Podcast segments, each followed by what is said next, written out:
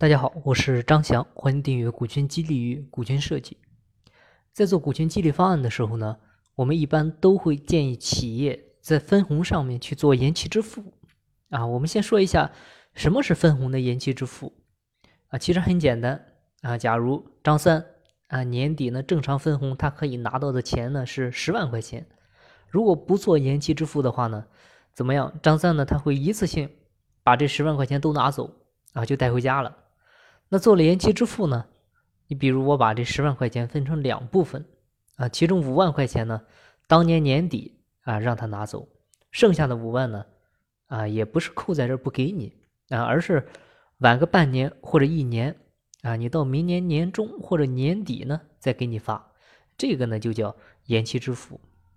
啊，这个时候呢，很多人呢他就会不理解啊，尤其很多老板也不理解啊，他们就认为我到年底了。我给员工多发点钱啊，不是分的越多越好吗？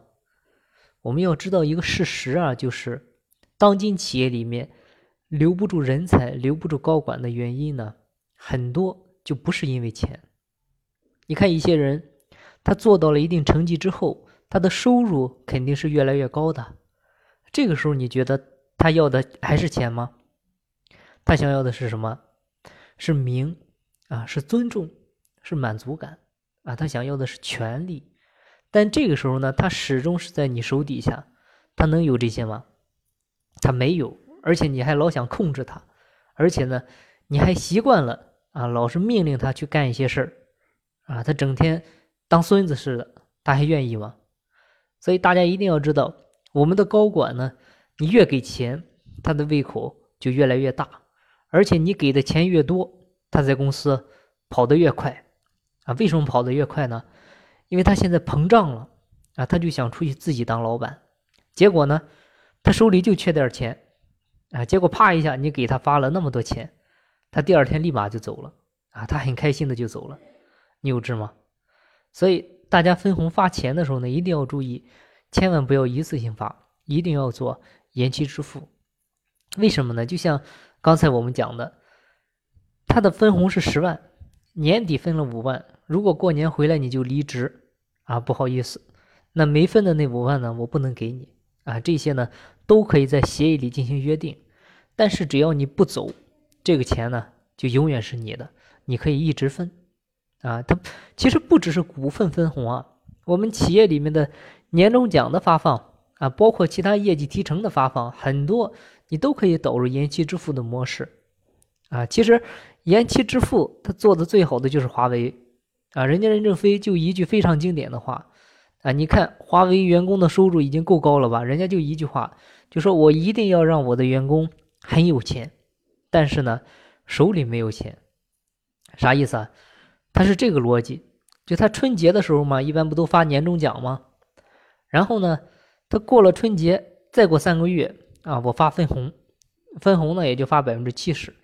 然后呢，再过三个月，我再发个特别奖励啊！再过三个月，我再发一个别的奖金啊！我就是一年到头我都在发钱，但是呢，不会一次性给你啊！为什么不要一次给他？尤其又快过年了啊，我们又到年底了啊，赶紧算算多少钱一把给他了。结果呢，你给的钱越多，他跑得越快啊！他正好没钱出去创业嘛，你一下给那么多钱，所以这个延期支付的好处呢，在这里就体现出来了。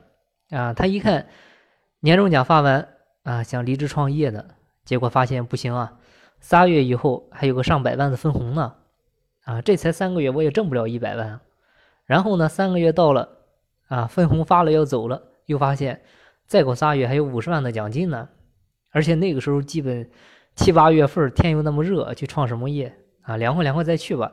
结果一晃十月一过去了，一看这不快春节了吗？年底你上哪招工去？要不再等等啊？结果就这样一年一年过去了，也没走。所以分红奖金呢，一定要分开发，不要一起发啊。所以呢，分开发对公司对员工肯定都是好事。这个就是延期支付啊。你别看是一个小小的规则的制定，它就可以为企业的现金流啊起到保驾护航的作用。那今天的分享呢就到这里，感谢您的收听。金不在西天，金在路上。我是张翔，下期再见，拜拜。